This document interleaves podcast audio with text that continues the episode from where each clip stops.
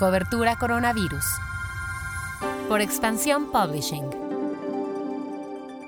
Hola, soy Mónica Alfaro y te presento lo que sabemos hasta el momento sobre el coronavirus. Noticias. México ya tiene 180.545 casos detectados de COVID. De acuerdo con las cifras de ayer por la noche, el número de personas muertas por este virus en el país ya es de 21.825. Esto significa un aumento de 1.044 casos respecto al reporte previo. Desde el inicio de la nueva normalidad decretada el 1 de junio, el país acumula más de 11.000 muertes solo en este periodo, es decir, el 54% de los decesos acumulados hasta ahora.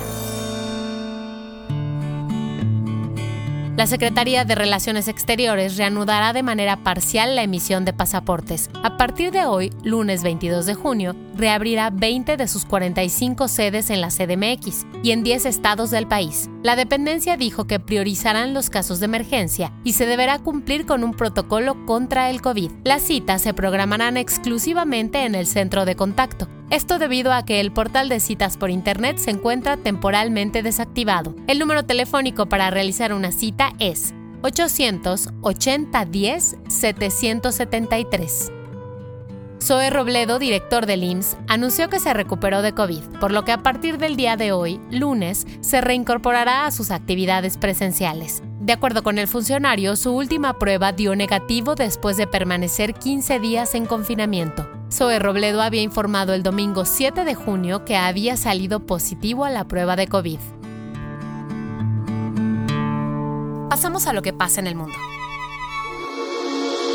La OMS dijo que la pandemia entró en una fase nueva y peligrosa debido al aumento de casos detectados, sobre todo en América Latina. El experto en emergencias de la OMS, Mike Ryan, hizo particular énfasis sobre la grave situación que se vive en Brasil, pues el país sudamericano ya tiene más de un millón de contagios y más de 50.000 muertes, lo que lo convirtió en la segunda nación a nivel global con más muertes y contagios solo por debajo de Estados Unidos.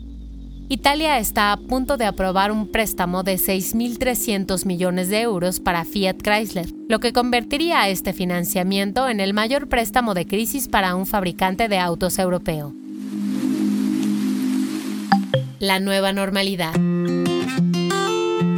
Si ya regresaste a tu oficina y notas que tu empresa no está cumpliendo con las medidas sanitarias pertinentes, puedes presentar una denuncia anónima ante la Secretaría del Trabajo, la cual deberá realizar una visita en la que revisarán las instalaciones y los protocolos de la empresa, además de entrevistar a los empleados. Si la Secretaría del Trabajo constata las faltas, le dará 24 horas al patrón para que las corrija.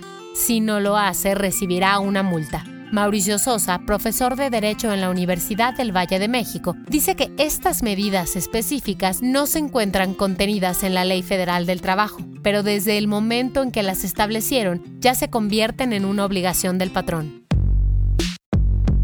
El guion de este podcast fue escrito por Giovanni Mac con información de Alejandra Espinosa, Expansión Política y la agencia Reuters. Deseo que tengas una gran semana. Te espero mañana nuevamente.